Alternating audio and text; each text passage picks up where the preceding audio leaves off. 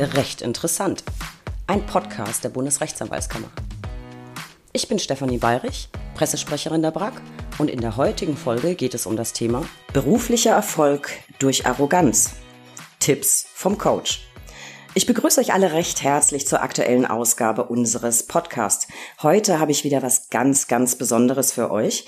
Der Stern hat über unseren heutigen Gast gesagt, er ist zum Experten des professionellen Miteinanders geworden, weil er in Deutschland erstaunlicherweise fast allein dasteht mit seinem Wissen. Wir sprechen heute über Kommunikation und darüber, warum sie uns oft im Beruf Schwierigkeiten bereitet. Was wir heute hören, ist schockierend, aber wahr. Für beruflichen Erfolg müssen wir nämlich erstmal eine Fremdsprache lernen. Denn auch wenn wir alle glauben, dieselbe Sprache zu sprechen, tun wir nicht. Vor allem Männer und Frauen nicht. Das klingt ein bisschen nach Steinzeitklischee, dachte ich anfangs auch. Es stimmt aber leider. Wir müssen akzeptieren, dass machtvolles Kommunikationswerkzeug rein gar nichts mit Political Correctness zu tun hat. Warum das so ist, wie wir lernen können, einander zu verstehen und wie wir uns beruflich mit Erfolg durchsetzen, erfahren wir heute von Dr. Peter Modler, Coach und Bestsellerautor. Herr Modler, schön, dass Sie da sind und Zeit haben, ein bisschen mit mir zu plaudern. Hallo, Frau Bayrich, ich bin schon ganz neugierig. Nicht so neugierig wie ich, Herr Modler. Ich stelle Sie zu Beginn mal kurz naja, kurz ist relativ. Ich, bestell, ich stelle Sie zu Beginn mal vor. Sie haben einige Semester Jura studiert. Sie haben nach abgeschlossenem Theologiestudium promoviert, haben eine bautechnische Ausbildung absolviert, also eine ganz, ganz bunte Mischung. Sie waren ehrenamtlicher Arbeitsrichter und haben seit 1998 eine Unternehmensberatung. Sie haben einen Lehrauftrag am Internationalen äh, Graduiertenkolleg der Universität Freiburg und ganz nebenher sind Sie Bestsellerautor und haben, wenn ich mich nicht verzählt habe, bereits fünf extrem erfolgreiche Bücher veröffentlicht. Ich bin ganz ehrlich, ich habe jetzt die Hälfte aus Ihrem Lebenslauf noch weggelassen, Herr Dr. Modler, weil sonst würden wir den Rahmen sprengen dieser Aufzeichnung, ohne dass Sie bisher überhaupt einen Pieps gesagt haben. Ähm, apropos Pieps, ich muss noch ganz schnell einen ganz, ganz lieben Gruß loswerden. Ich bin nämlich auf Sie aufmerksam geworden, Herr Modler, durch eine Kollegin, die war auch im Podcast zu Gast und auf die Frage nach ihrem Lieblingsbuch hat sie wie aus der Pistole geschossen geantwortet, das Arroganzprinzip von Peter Modler. Da war ich natürlich neugierig und weil ich die Kollegin sehr, sehr schätze, habe ich mir dieses Buch natürlich sofort besorgt. Und here we go. Liebe Grüße an Anna, aka Frau Rechtsanwalt. So, äh, Herr Modler, ich habe noch vergessen, Musik machen Sie auch. Da kommen wir aber nachher nochmal dazu. So, jetzt habe ich sehr, sehr viel gesagt. Das war aber nötig, um den Zuhörern so ein bisschen Eindruck äh, zu verschaffen, wer sie sind und was sie alles schon gemacht haben. Eigentlich steige ich immer ein mit klassischen Fragen. Warum haben Sie Jura studiert? Dann unterhalte ich mich ein bisschen über den beruflichen Werdegang. Ich habe aber auf meinem Zettel so irrsinnig viele Fragen. Es ist nicht mangelndem Interesse geschuldet, aber ich möchte ehrlich gesagt gern richtig sofort in die Vollen gehen, Herr Modler. Ich hoffe, Sie sehen es mir nach. Ja, machen Sie doch, Frau. Das mache ich jetzt auch. Sie haben erkannt, dass die Arbeitswelt oft noch eine reine Männerwelt ist, zumindest wenn es um Machtfragen geht. Und sie vertreten die Auffassung, dass man sich an Machtspielen nur dann beteiligen kann, wenn man die richtige Sprache spricht. Ist es denn so, dass Männer und Frauen wirklich so unterschiedliche Sprachen sprechen? Also mit der Ergänzung, eigentlich müsste man immer voransetzen, mehrheitlich Männer, mehrheitlich Frauen. Ich sage das jetzt einmal, bitte alle merken sich das und in Zukunft werde ich einfach nur noch sagen Männer und Frauen, weil das ist so ein bisschen einfacher. Zurück zum Thema. Sprechen wir so unterschiedliche Sprachen, Herr Modler? Und falls ja, welche sind das denn? Frau Bayrich, vielleicht ähm, erzähle ich einfach mal, wie ich dazu kam, mich überhaupt mit diesem Thema zu beschäftigen, weil immer habe ich mich damit nicht beschäftigt. Ähm, ich habe lange Jahre als Sanierer im Mittelstand gearbeitet und äh, da versuchen sie dann so schnell wie möglich rauszukriegen, woran es hapert in der Firma. Und es hapert halt, äh, das habe ich dann im Laufe der Jahre gemerkt, viel, viel öfter, äh, als es den Beteiligten bewusst ist, an sowas äh, kindlich neutralem, wir verwenden dieses Wort so kindlich neutral, in Wirklichkeit ist es äh, ein, ein absoluter betriebswirtschaftlicher Hammer und äh, dieses Wort bezeichnen wir dann als Kommunikation. Hört sich so ein bisschen runter, hört sich so ein bisschen runtergedimmt an und äh, irgendwie dann am Ende verzichtbar, wenn man die Bilanz anguckt. In Wirklichkeit ist es ein genauso extrem wichtiger Faktor wie der Schuldenstand oder, äh, oder die Kapitaldecke oder solche, solche ähm, äh, eher, eher mathematisch klingende Faktoren. Aber ohne eine funktionierende Kommunikation auf der Führungsebene, ja, da kommen sie in Teufelsküche. Und das ähm, führt dann womöglich sogar zum Ruin der Firma. Das ist mir irgendwann mal aufgefallen, ähm, als ich zunehmend das Gefühl hatte, ich komme da in Firmen, die kurz davor stehen, über die Wupper zu gehen. Und da treffe ich auf auffallend viele Frauen, die hochqualifiziert waren, enorm motiviert, die aber innerhalb der Firma auf den merkwürdigsten Abschiebepositionen gelandet waren. Treffe ich dann eine, eine großartige ähm, Marketing-Spezialistin, die sitzt an der Pforte weil sie so einer betriebsinternen Intrige zum Opfer gefallen war. Oder ich ähm, treffe auf die stellvertretende Marketingleiterin, die ist seit zehn Jahren die stellvertretende, stellvertretende, stellvertretende, ist ihrem Chef aber haushoch überlegen. Da habe ich mir dann mal äh, langsam angefangen zu überlegen, was ist, was ist da eigentlich los? Ist das, ist das vielleicht wirklich auch so ein betriebswirtschaftlicher Faktor, was da zwischen diesen Männern und Frauen läuft? Und hatte zunehmend das Gefühl, einer der wichtigsten Faktoren für diese Schieflage dieser Firmen war, dass die nicht in der Lage waren, das Potenzial der Frauen in der Firma adäquat abzubilden. Und zwar auch adäquat auf der Führungsebene abzubilden. Mhm. Parallel dazu habe ich einen Lehrauftrag an der Uni gekriegt und da habe ich eine merkwürdige Situation erlebt, die dann am Ende auch ähm, zu diesem Tätigkeitsschwerpunkt geführt hat. Und die Situation war die, ich gebe den Studierenden eine Aufgabe auf für, den, äh, für das nächste Blogseminar und dann kommen in der Regel Studentinnen super vorbereitet, detaillierte Ausarbeitungen, wahnsinnig fleißig. Und bei den männlichen Studenten trifft es, traf das ungefähr auf ein Drittel zu. Und das zweite Drittel, die hatten gerade nur mal so Dienst nach Vorschrift gemacht, auf keinen Fall mehr als das Allernötigste. Aber dann war da noch so ein Drittel, die hatten es voll verbockt. Alles an die Wand gefahren, was man da an die Wand fahren kann. Also übelste Recherchequalität, niedrigste Sprachqualität, also furchtbar. Das Bizarre war aber, dass diese Typen, die so voll an die Wand gefahren hatten, überhaupt kein Problem hatten, vor das Seminarplenum zu stehen, grinsend und von sich selbst überzeugt Stuss zu erzählen. Und in meiner Naivität, in meiner Naivität habe ich noch gedacht, äh, naja, liegt vielleicht an der Zusammensetzung der Gruppe. Aber dann kam ein neues Semester, völlig andere Leute und genau dieselbe Situation wieder. Steht da so ein Schaumschläger vor der Gruppe, textet die Leute zu, hat nichts drauf, findet sich selber den absoluten King. Und es war eben in, es war deutlich zu sehen, dass die anwesenden Studentinnen in Sekundenbruchteilen durchschaut hatten, was da läuft. Aber äh, die hatten in Sekundenbruchteilen durchschaut, was da läuft, aber äh, haben sie haben nichts gemacht, haben, haben das so aus einer falsch verstandenen Höflichkeit den gewähren lassen dann habe ich es mal zum Seminarthema selber gemacht. Wieso lasst ihr euch das eigentlich gefallen, dass der euch jetzt hier die Zeit stiehlt? Und dann haben wir daraus eine Übung entwickelt, wie stoppe ich Vielschwätzer?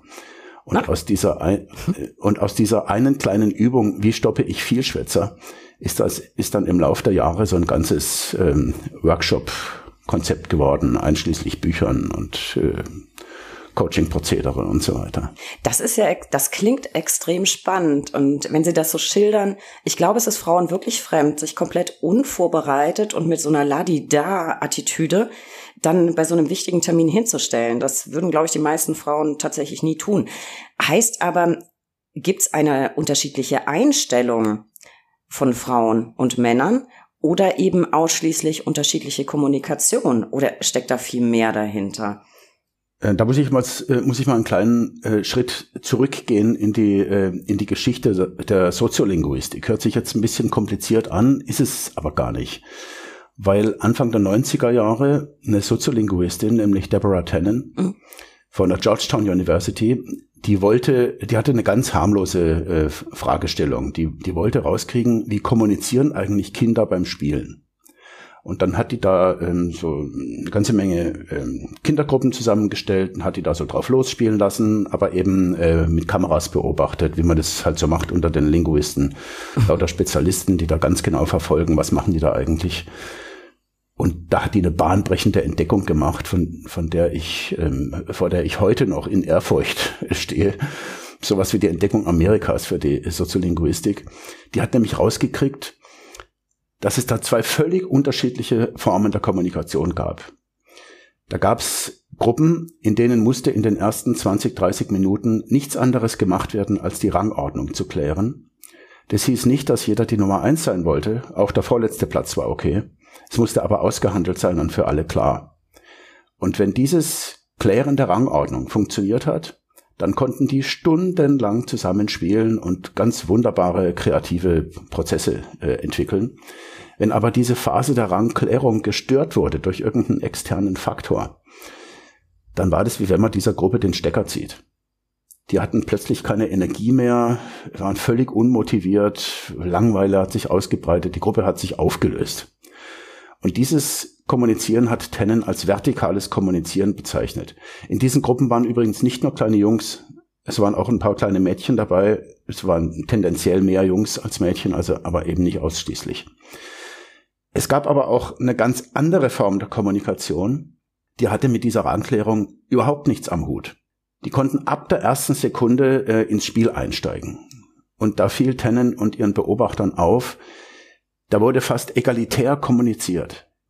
Ich erzähle dir was von mir, du erzählst mir was von dir. Ich weiß, irgendwas kannst du nicht besonders gut, da reite ich aber nicht drauf rum, denn auch du weißt von mir was, was ich nicht so gut kann, da wird auch nicht drauf rumgeritten. Also das ist so der Deal in diesem System. Egalitärer Informationsaustausch unter Gesichtswahrungsaspekten. Und dieses System bezeichnet Tennen als horizontales Kommunizieren. Jetzt können Sie sich unschwer vorstellen, wenn Sie sich mal so ein normales Firmenmeeting nehmen oder meinetwegen eine Gerichtsverhandlung oder irgendwas, ja, und da kommen diese, diese beiden Systeme, treffen dann da unvorbereitet aufeinander. Und die eine Seite ist ab der ersten Sekunde, sobald die im Raum sind, im Inhaltsmodus. Die sind, die denken nur, die denken in Inhalten. Ja. Sie denken auch noch in, in anderen Aspekten, mhm. komme ich gleich nochmal drauf, aber das ist das Vorherrschende. Wir wissen, wie das Thema der Sitzung ist. Wir kennen den Prozessgegenstand. Reingehen, zack, inhaltlich. Ah, das ist das Horizontale. Ist das horizontale mhm. System, während das andere System, die kommen nicht in den Raum rein und sind ab der ersten Sekunde im Inhaltsmodus. Dieses andere System, dieses Vertikale, das ist sozusagen ab der ersten Sekunde im Politikmodus. Das heißt, die gehen rein und die verstehen so einen Raum als berufliche Bühne, und auf dieser Bühne muss ich jetzt zuallererst mal äh, meinen Rang darstellen.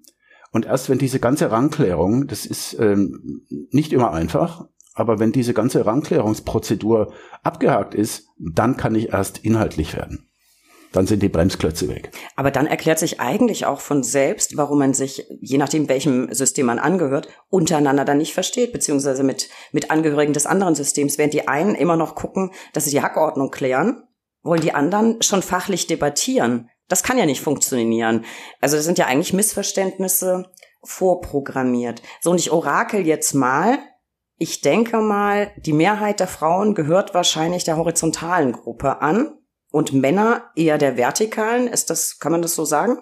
Also man kann es tendenziell sagen, äh, wobei ich wirklich auch ähm, äh, vertikal kommunizierende Klientinnen habe und, hor und horizontal kommunizierende Klienten. Es hängt auch ein bisschen von der Branche ab. Ähm, je näher sie sich dem Maschinenbau äh, nähern, umso vertikaler wird's. Es studiert ja abgesehen davon auch kaum eine Frau. Also ja, ja, aber es, es, gibt eben es gibt eben einen Zusammenhang, weil weil ähm, das ist sozusagen so eine äh, self-fulfilling prophecy. Also äh, warum gehe ich nicht in diesen äh, in diesen merkwürdig in diese merkwürdige Maschinenbauerwelt rein? Ja, weil die da alle so bizarr äh, äh kommunizieren. Und ähm, ich, wenn ich da also rein ginge, ob, ob ich, ich könnte es ja zerebral wahrscheinlich. Aber ich muss mich dann eben die ganze Zeit mit diesem ähm, merkwürdigen Kommunikationssystem auseinandersetzen. Ähm, dazu muss ich erstmal den, äh, das Rückgrat haben. Dann kann ich da äh, wunderbar äh, große Erfolge ähm, äh, feiern. Aber wenn ich einen horizontalen Hintergrund habe und erwarte, dass in diesem Maschinenbaubereich auch horizontal kommuniziert wird, ähm, da, da darf ich nicht naiv sein. Ich, ich muss einfach damit rechnen, da wird eine andere Sprache gesprochen und ähm, da muss ich mich eben durchboxen. Das andere Extrem äh, der Fahnenstange, es gibt ja auch Branchen, in denen wird äh, fast flächendeckend horizontal kommuniziert, mit ähnlichen Problemen dann für die Vertikalen, die dann dort rein wollen. Die horizontalen äh, Kommunikationsbereiche, ähm, das wären zum Beispiel eher die Geisteswissenschaften, eher, gibt auch Ausnahmen, äh, oder der Pflege- oder Therapiebereich, äh, der ganze Sozial- und Gesundheitsbereich. Und damit müssen sich dann eben beide Seiten auseinandersetzen. Das, das, äh, das Interessante, das Reizvolle und das ähm, auch manchmal Verstörende Das ist, dass es halt da Fremdheitsempfindungen auf beiden Seiten gibt. Und unterm Strich würde ich auch nicht sagen, ähm, man kann das moralisch beurteilen. Das ist ein gutes oder das ist ein schlechtes Kommunikationssystem, sondern die haben eben beiden, beide ihre, ihre spezielle Meise oder, äh, oder ihre ganz große Stärke. Und wenn die nicht naiv miteinander kommunizieren, sondern einigermaßen bewusst, ist es ein Dream Team. Das Problem ist, wenn es fundamentalistisch wird und wenn jede Seite davon ausgeht, es gibt halt nur ein System und, und zwar meins. Das, das glaube ich auch. Und ähm, Sie wissen, ich habe mehrere Bücher von Ihnen gelesen. Ich war gleichermaßen begeistert wie auch schockiert und so ein bisschen demoralisiert. Ich hätte persönlich gedacht, wir wären schon ein bisschen weiter. Ich würde mich jetzt auch eher der Gruppe zusortieren, der sehr, sehr wichtig ist, äh, fachlich sich auszutauschen. Ich habe mich aber tatsächlich selbst auf den Prüfstand gestellt, um zu wissen, welcher Gruppe ich jetzt angehöre. Weil nur weil ich eine Frau bin, heißt ja nicht, dass ich nur horizontal kommuniziere. Nee. Ja. Es ist mir nicht gelungen. Von daher die Frage, gibt es denn auch Mischformen? Also meine Erfahrung ist, ähm, dass es keine Mischformen gibt. Aber ähm, es gibt Leute, die halt ein bestimmtes Heimatsystem haben, also von diesem, zum Beispiel von diesem horizontalen System kommen und schon so lange in einem vertikalen Kontext gearbeitet haben, dass die Fremdsprachenkenntnisse kriegen. Und umgekehrt auch. Also ähm, äh, das kann ganz positive Seiten kann, haben, kann aber auch ganz negative Seiten haben. Also der Klassiker der negativen Seite wäre der vertikale der Chefarzt, der seine ganze Umgebung ähm, aus horizontalen Pflegekräften systematisch manipuliert, weil er die nicht vertikal anspricht, sondern horizontal, sich also bei denen einklingt, es aber überhaupt nicht ernst meint und das auch nicht wertschätzt, was es da für äh, Eigengesetzlichkeiten gibt, sondern einfach, weil er die ausbeuten will und genau weiß, das fällt mir halt leichter, wenn ich in deren Sprache mit denen spreche. Ja, also vielleicht gehen wir noch mal einen Schritt zurück. Das möchte ich einfach noch mal betonen. Sie hatten eben ein Stichwort geliefert, ähm, ja, man muss das jetzt nicht bewerten und man muss auch nicht entscheiden, hm, welche Kommunikationsform ist ethisch besser oder schlechter. Das hatte ich eingangs auch schon gesagt. Das hat oft gar nichts mit Political Correctness zu tun. Wir müssen das auch nicht ethisch einordnen. Ich will heute einfach allen durch dieses Gespräch die Gelegenheit geben, beide Sprachen kennenzulernen und für sich Nutzen draus zu ziehen. Das war jetzt hm. alles relativ abstrakt. Vielleicht steigen wir ein bisschen konkreter ein. Kommunikation kann ja auf ganz verschiedene Arten stattfinden und Sie beschäftigen sich zu einem sehr, sehr großen Teil, und das gerade den Part fand ich wahnsinnig spannend, mit nonverbaler Kommunikation, auch unter dem Stichwort Move Talk. Da fallen zum Beispiel rein ähm, ja gewisse Körperhaltungen, Körpersprache, auch territoriales Verhalten. Und das ist tatsächlich das, was mich beim Lesen so wahnsinnig schockiert hat, weil ich mich so ein bisschen an die Steinzeit erinnert gefühlt habe. Ich habe dann aber die Gelegenheit genutzt und habe mein Umfeld ähm, in verschiedenen beruflichen Kontexten daraufhin überprüft und sie haben absolut recht. Es ist verstörend und es ist aber richtig toll, wenn man das alles weiß. So, vielleicht erklären Sie mal den Zuhörerinnen und Zuhörern, was versteht man denn unter dem Move Talk? Was ist territoriales Verhalten? In welcher Ausprägung kann man das wahrnehmen? Vielleicht steigen wir da mal ein. Mhm. Frau Bayrich, ähm, äh, ich hatte ja eben davon geredet, dass dieses vertikale äh, System so interessiert ist an der anfänglichen Rangklärung. Mhm. Ähm, es gibt noch einen zweiten Aspekt, der da eine Rolle spielt. Den könnte man darunter subsumieren, ist aber ist doch, doch noch mal ein anderer Akzent. Und der zweite Aspekt, der bei den vertikalen Leuten auch eine riesige Rolle spielt, das ist das Revier. Äh, Tennen, Tennen spricht vom Territory. Und für die, ähm, die haben ein ausgesprägtes, äh, ja, wie soll man das sagen, eine Territorial Awareness äh, sozusagen. Mhm. Die reagieren ganz, reagieren ganz empfindlich wenn ihnen zum Beispiel jemand unautorisiert äh, ihr Revier streitig macht. Ich mache mal ein kleines Beispiel. Also ähm, äh, die Chefin oder der Chef sitzt im Büro hinter ihrem Schreibtisch und äh, die Tür ist auf. Das ist üblich in dieser Firma, ja, finden alle super transparent. Und ähm, dann kommt ein Mitarbeiter, und zwar ein Mitarbeiter, der, äh, der einen immer totlabert, der einen immer die Zeit stiehlt und selten irgendwas ähm, äh, Sachliches äh, vorzubringen hat. Variante eins: der Mitarbeiter äh, äh, latscht ohne anzuklopfen, ohne anzuklopfen äh, direkt rein ins Büro, äh, stellt sich ganz nah äh, an die Chefin, die da hinter dem Schreibtisch sitzt und fängt an, auf sie einzu, einzureden. Äh, kannst du mir mal das machen? Ich habe jetzt hier das Problem und ich äh, und die Chefin ihrerseits hat überhaupt keine Zeit. Sie muss sich gerade um was ganz anderes kümmern. Okay, jetzt muss die, ist die also irgendwie, ähm, äh, versucht sie ihm jetzt ähm, klar zu machen, dass, dass sie jetzt keine Zeit hat und das versucht sie mit Lächeln und Höflichkeit und in der Hoffnung, dass er das jetzt checkt, dass er jetzt hier äh, stört. Aber irgendwie äh, kapiert er das nicht. Oder er will es nicht kapieren, er labert die Frau zu und äh, irgendwann mal ähm, viel zu spät geht er dann halt auch wieder raus. Der Schlüssel ist jetzt zu dieser, zu dieser Situation nicht, äh, dass ich anfange, dem begründen, äh, warum er mich als Chefin jetzt bitte mal in Ruhe lassen soll, weil ich noch andere Sachen zu machen habe, sondern der Schlüssel ist mein Territorium. Denn die meisten Vertikalen wissen ganz genau, dass an einer Türschwelle zu einem Büro hm. ein, fremde, ein fremdes Revier anfängt.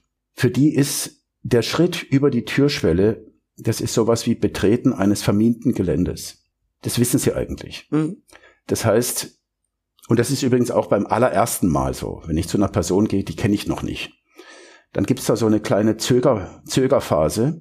Ich übertrete die Türschwelle, mache dann so ähm, vielleicht noch ein bisschen zögernd ein paar Schritte und merke dann, ah, da kommt gar kein Kommentar, nichts, da kommt überhaupt keine Reaktion. Dann ähm, werden Vertikale ein bisschen schneller und äh, bewusster reinlatschen. Und wenn immer noch keine Territorialreaktion kommt, dann stehen die irgendwann mal unangenehm nah an mir dran und machen irgendwas, was ich nicht will. Also labern mich zu oder äh, kippen mir irgendwelche Akten auf den Tisch oder irgendwas, mhm. was ich jedenfalls nicht möchte. Ach, das ist das Klassische das, mal so durch die Tür spitzen und dann aber reingehen, wenn nichts kommt.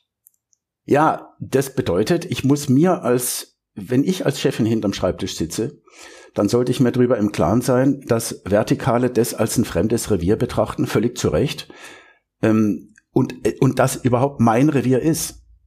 Ich bin die Queen in diesem Territory und das bedeutet, der Typ, der jetzt reinkommt, erwartet einen positiven oder einen negativen Kommentar.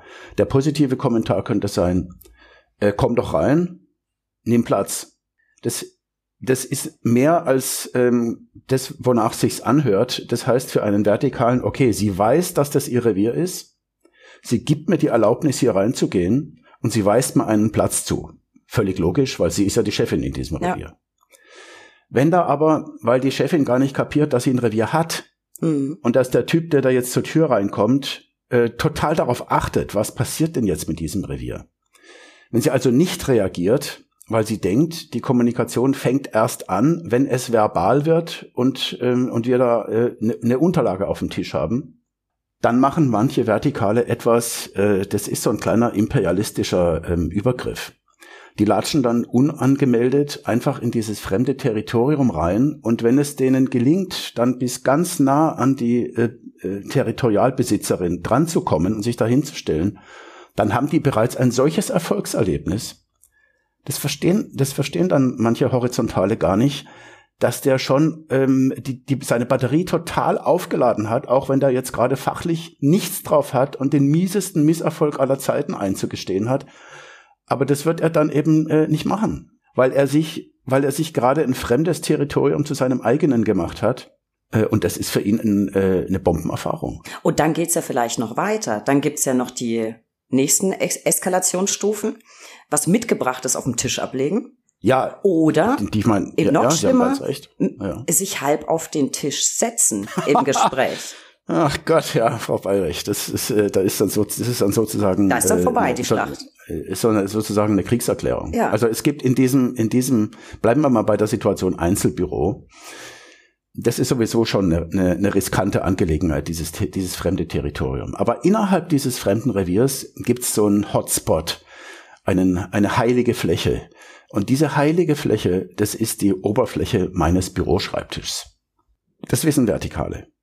Die wissen auch ganz genau, dass auf diese fremde heilige Fläche, da kann ich nicht einfach irgendwas drauflegen, ohne dass mir die Inhaberin dieser Fläche die Erlaubnis gibt. Wenn ich das doch mache und dann keine Reaktion kommt, das ist ein Desaster. Und diese Steigerung, von der Sie jetzt reden, ist das Unangenehmste überhaupt. Äh, da kommt so ein Heini rein. ich sitze am Laptop oder äh, am Rechner, ähm, mache da gerade irgendwas, brauche meine ganze Kon Konzentration, jetzt kommt er rein, er labert. Ich, interessiert mich nicht, ich bin da in meinem Dings drin. Und äh, er, labert, er nähert sich immer weiter und labert mich weiter zu. Und irgendwie kriege ich die Kurve nicht, ihn rauszukriegen. Und jetzt geht der tatsächlich hin und setzt sich mit einer Backe auf meinen Schreibtisch und tut so scheiß kollegial. Und in Wirklichkeit ist es ein territorialer Übergriff sondergleichen. Und wenn das tatsächlich passiert, der Typ hockt da so halb auf meinem Schreibtisch drauf, da muss ich mich nicht mehr wundern, ähm, äh, dass der an Kooperation nicht interessiert ist, sondern an Unterordnung.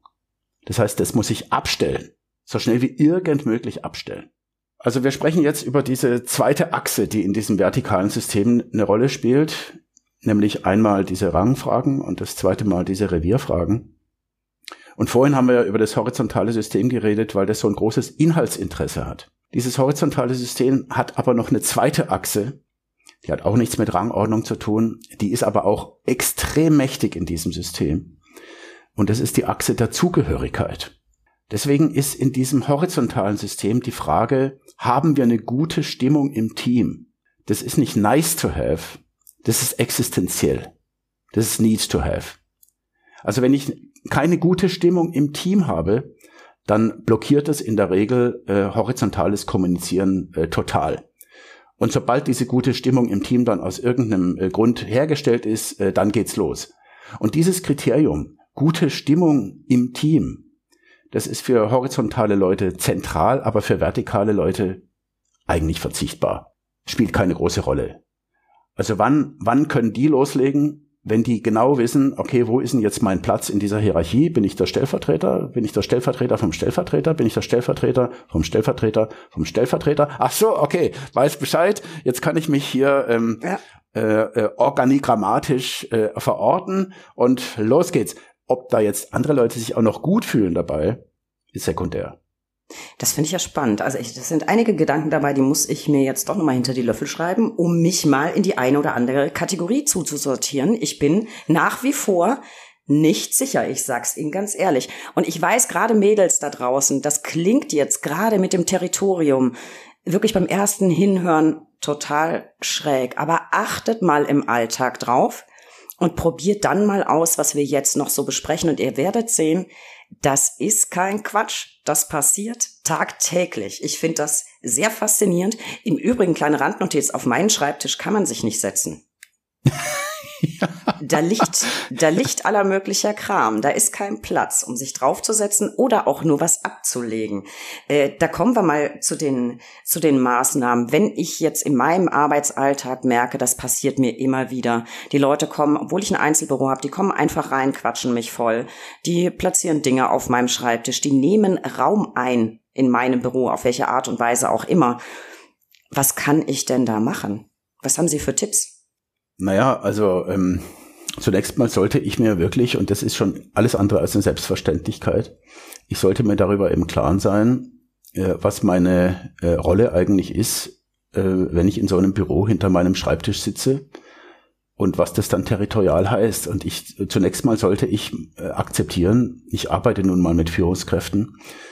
Äh, das heißt, ich sollte auch mal akzeptieren, wenn ich eine Führungsrolle habe, dass ich die Führungsrolle auch tatsächlich habe. Das heißt, wenn ich eine Meeting leite, ein Meeting leite als Abteilungsleiterin, dann bin ich da die Queen im, äh, in diesem Meetingraum. Das heißt, ich setze die Standards. Wenn ich in meinem Büro sitze, dann bin ich die Queen äh, of my territory. Und dann sollte ich ähm, so eine gewisse Awareness entwickeln dafür, ähm, für, für Revierübergriffe. Und die muss ich so früh wie irgend möglich unterbinden. Um mal bei diesem Beispiel zu bleiben, das wir vorhin erwähnt haben. Der Typ latscht rein und labert mich voll. Gut, wenn das das erste Mal passiert, ähm, bin ich vielleicht total überrascht und reagiere, reagiere zu spät, aber irgendwann werde ich ja den Typ kennen und wissen, der macht es immer so. Wenn er also das zweite oder dritte Mal kommt und ich höre schon auf dem Gang, äh, da kommt jetzt wieder der. Äh, und dann guckt er da, in, äh, guckt er da so, so ein bisschen schräg zur Tür rein und macht sich auf. Und dann müsste ich eigentlich schon stehen und langsam auf den zugehen und ihn so früh wie möglich am, im Türbereich abfangen mhm. und abfangen, ähm, damit meine ich einfach nur, ich stelle mich ihm in den Weg. Der wird sehr wahrscheinlich nicht eine große Kurve um mich rumlatschen. Das nee. ist, ist ihm zu viel Aufwand, sondern ähm, wenn ich mich ihm in den Weg stelle, Klammer auf, er hat damit überhaupt kein Problem, weil das ist für ihn eine völlig legitime Reaktion der Inhaberin des Reviers, äh, Klammer zu. Wenn ich mich ihm da also in den Weg stelle, dann wird er wahrscheinlich ähm, stehen bleiben und mich erwartungsvoll angucken und dann kann ich eine wahnsinnig geistreiche Botschaft sagen. Ähm, die muss nur unter zehn Wörtern sein. Und diese Botschaft könnte zum Beispiel sein, ähm, jetzt nicht. Oder ich rufe dich an, wenn ich Zeit habe. Was ich auf keinen Fall machen sollte, ist anfangen, mich zu entschuldigen oder mich zu rechtfertigen. Du, ich habe jetzt so viel Druck, tut mir jetzt echt leid. Ähm, ich habe hier den Vorgang sowieso und sowieso und sowieso und dann sind sie schon auf der Road to Hell. Weil dann hat er nicht das Gefühl, dass sie es ernst meinen. Also einfach nur eine ja. ne, ne, ne kurze Botschaft und dann wird der schon gehen.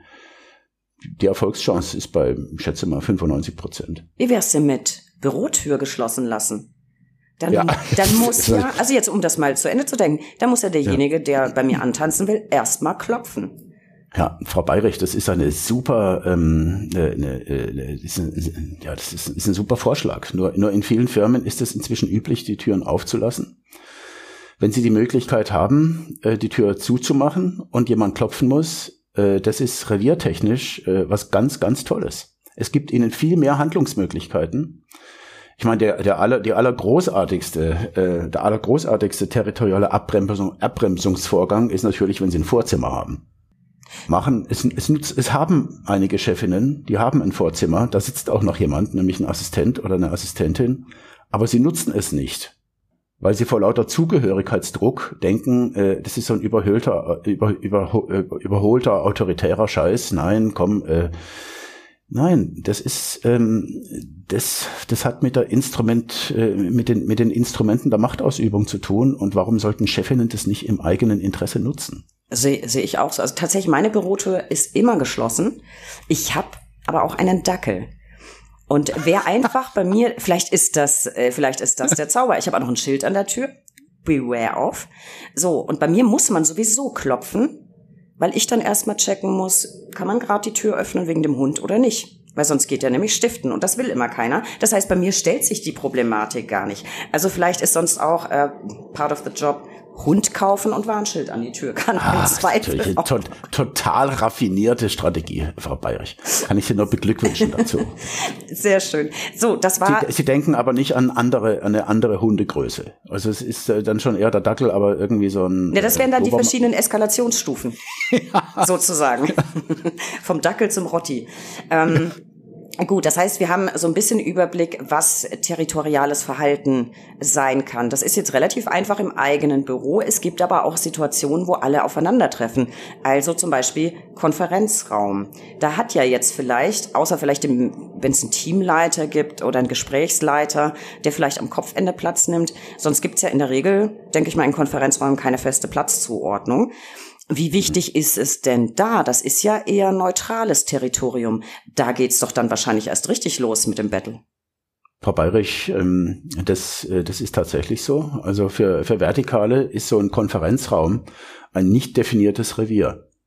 Das heißt, Sie müssen jetzt irgendwas machen, äh, um sich da so einen, ähm, so einen bestimmten Bereich in diesem Konferenzraum als Ihr eigenes Revier zu sichern. Also mitten rein und Sachen auf den Tisch. Ja, das heißt zum Beispiel, ich überlege mir ganz genau, also Frage eins, die sich, äh, die sich Vertikale stellen, ähm, falls es ein herkömmliches ähm, Büroambiente ist, also rechteckiger Konferenztisch, ähm, dann ist die wichtigste Frage für die, wo sitzt der Chef oder wo sitzt die Chefin?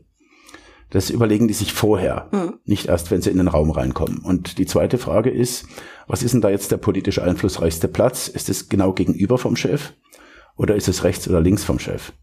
Den Platz werden sie dann haben wollen. Dann gehe ich also rein und ähm, dann setzen die sich irgendwie, übrigens, sie gehen nicht schnell rein. Sie gehen langsam rein. Klar, schreiten. Und dann, und, ähm, dann hocken die sich hin und dann werden als allererstes die Sitzungsunterlagen oder was ich mir da eben mitgebracht habe, möglichst großflächig vor mir auf, der, auf dem Tisch ausgebreitet. Mhm. Also nicht äh, links ist mein Arm, und rechts ist mein Arm und innerhalb äh, dieses Territoriums, nein, möglichst weit nach rechts und links darüber hinaus. Und wenn das dann ähm, die Fläche der anderen Kollegen, die da rechts und links von mir sitzen, ähm, wenn das, wenn das da so eine invasive, so, so ein invasiver Akt ist, okay, mache ich trotzdem. Weil wenn dies stört, werden sie sich ja melden. Das nehme ich ja dann nicht persönlich, wenn sie mir die Unterlage wieder rüberschieben nach links, wenn ich sie nach rechts äh, bei denen hin, hingeordnet hatte. Aber wenn da nichts passiert, weil ich ähm, äh, so einen starken ähm, Höflichkeitsreflex habe und das sowieso unterirdisch finde und deswegen es lieber ignoriere, ich will, will da jetzt keine große Sache draus machen, dann hat der schon gepunktet und fühlt sich äh, unangemessen selbstbewusst. Das, das sollte ich nicht mitmachen. Ich mache das tatsächlich, aber gar nicht mit Hintergedanken, sondern aus pragmatischen Gründen. Ich habe immer total viel Zeug dabei und das wird erstmal überall äh, tatsächlich ausgebreitet, weil ich brauche auch den Platz. Äh, kleine Personen brauchen immer besonders viel Platz. Mhm, ähm, ja, bei euch. Ja. Das, das, sind halt so die Mythologien, die man sich zurechtbastelt. ja, vielleicht auch das.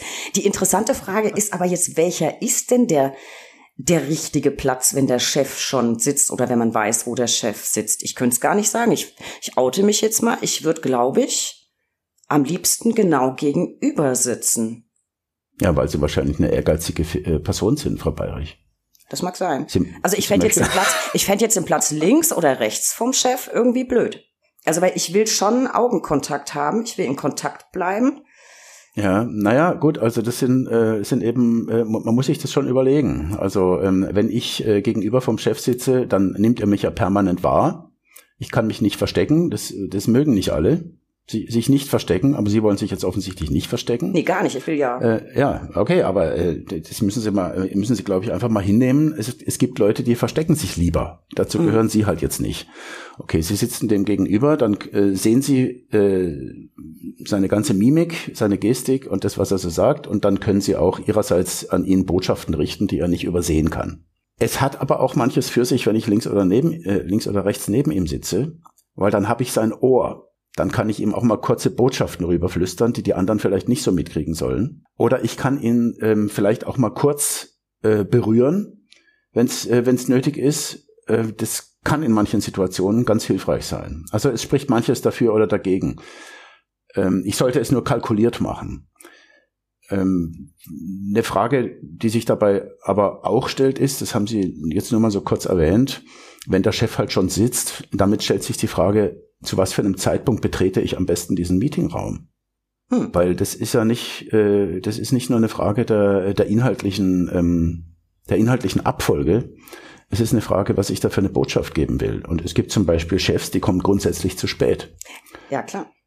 Ja, ja, warum? Warum kommen die zu spät? Ja, weil dann halt ihr Auftritt am allergrößten ist. Also, ist ja so, ich habe dann ja die komplette Aufmerksamkeit. Alle Natürlich. Augen sind auf mich gerichtet und ja. ohne mich fängt die Party ja gar nicht ja, an. Aber hallo. Das, das, ist, das ist völlig klar. Was ich ganz spannend finde, wenn man jetzt jemanden beobachtet, der nicht auf Chefebene ist und zu spät kommt zu einem Meeting, beobachtet man häufiger bei Frauen als bei Männern, dass dann reingehuscht wird, möglichst schnell, möglichst kein Aufsehen erregen, ganz mhm. an Rand, bloß ja. nicht stören, Türe leise ja. zu. Ja. Ähm, genau. Signalisiere ich mit so einem Verhalten denen, die vertikal kommunizieren, also horizontale würden das verstehen, die würden sagen, naja, kommt auch zu spät, jetzt würde ich auch nicht stören. Ähm, das würde man aber nicht als weniger wichtig abstempeln. Würde jemand aus der äh, vertikalen Ebene dem dann gleich die Bedeutung beimessen, huscht unbemerkt rein, ist nicht bemerkenswert, also heißt, ist nicht wichtig. Absolut, absolut. Frau Bayrich, genauso ist es. Hört alle zu, hört alle zu, macht euch Notizen und lernt. Ich finde das total, wirklich total spannend. So. Äh, Frau Bayrich, vielleicht können wir noch ein bisschen bleiben bei diesem Thema Meeting. Ja, gerne. Weil die, weil die, weil die Anfangsphase von Meetings, ähm, das ist eine wirklich entscheidende Phase, weil, weil je nachdem, was ich mache in dieser Anfangsphase, das, das das hat dann zum Beispiel die Konsequenz, werde ich nachher unterbrochen oder nicht. Mhm. Oder äh, nimmt man mich überhaupt ernst mit meinen super ausgearbeiteten Vorschlägen? Und äh, horizontale denken halt mit ihrer äh, starken Zugehörigkeits- und Inhaltsorientierung und mit ihrer Revierblindheit, äh, die denken, das Thema kennen doch alle und ähm, jetzt gehe ich rein in den Meetingraum und jetzt muss ich nur noch gucken, dass ich so schnell wie möglich zu meinem Sitzungsplatz komme äh, und dann nachher, wenn es offiziell angefangen hat und alles verbal wird, dann kann ich brillieren, weil ich bin ja nun mal super vorbereitet. Das heißt, die gehen von der Idee aus, die Kommunikation beginnt erst, nachdem ich sitze und sobald die Sitzung offiziell anfängt. Das ist dann der, der offizielle Beginn der Kommunikation. Das ist bei Vertikalen aber völlig anders. Mhm. weil Vertikale fangen nicht erst an, wenn es verbal wird und die Sitzung anfängt. Vertikale fangen an zu kommunizieren, sobald sie die Türschwelle übertreten.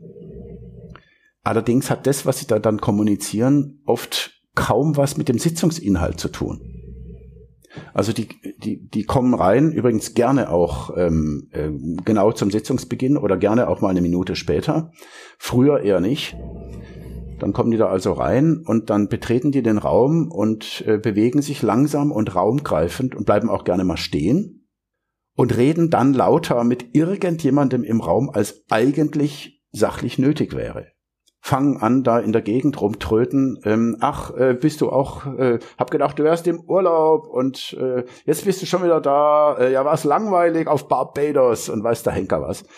Äh, äh, latschen dann da so ein bisschen ähm, ähm, choreografisch ähm, bewusst im Raum rum. Äh, womöglich identifizieren sie jemanden, der politisch besonders wichtig ist in der Firma, der mächtige Controller.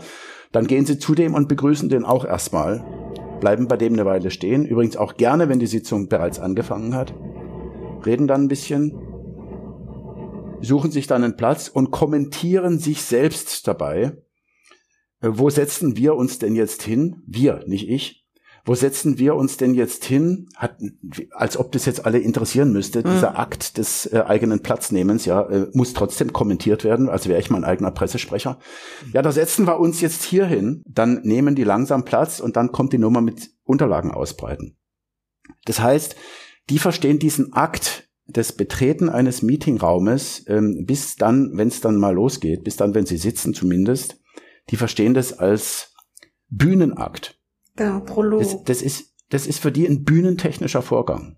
Das ist, äh, das ist die, die Bühne, auf der ich meinen politischen Rang und meine Bedeutung darstelle, noch bevor das erste Wort inhaltlich fällt.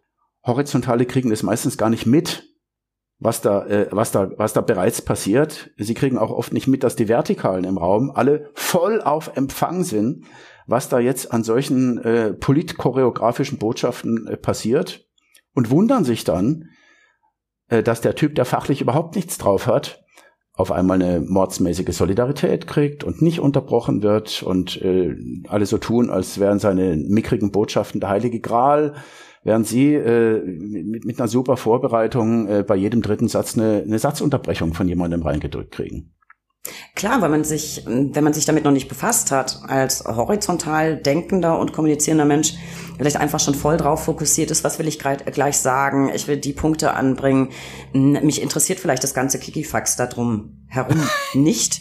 Wenn ich darum ja. aber weiß, dann ist das, glaube ich, ein ganz wertvoller Ansatzpunkt, um den Rahmen zu setzen, den ich brauche, um dann überhaupt Gehör zu finden. Also vielleicht kommt man einfach nicht drum rum, äh, dieses ganze Auftaktgedöns, nenne ich es jetzt mal, weil wirklich... Ja, aber Frau Bayrich, ne, einfach Sie, mitzumachen. Sie, ja, aber merken Sie das, wie Sie das jetzt hier so ein bisschen abwerten? Ja? Ich meine das gar nicht, ich meine das tatsächlich gar nicht abwerten. Ich versuche mich ja. nur in die Sicht reinzuversetzen einer Person, der dieses Rangverhältnis an sich nicht wichtig ist, sondern die vielleicht einfach komplett fokussiert ist auf den fachlichen Inhalt dessen, was da eben gleich folgen wird.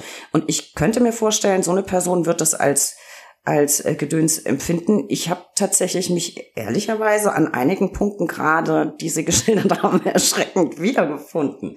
Aber das ja. sei, sei jetzt einfach mal äh, ja. dahingestellt. Ich glaube, es ist sehr wichtig, dass man erkennt, dass in gemischtsprachigen Systemen mhm. ein gewisser Rahmen gesetzt werden muss, in dem ich mich dann erst entfalten kann. So könnte man das. Frau Bayrich, ich meine, äh, Sie, Sie haben ja mit, äh, mit, mit Leuten ähm, äh, äh, aus der Jurisprudenz zu tun. Ich meine, die, die klassische, die, die klassische, der klassische Raum, in dem sowas dann äh, in Ihrem Kontext stattfindet, äh, sind ja die Gerichtssäle.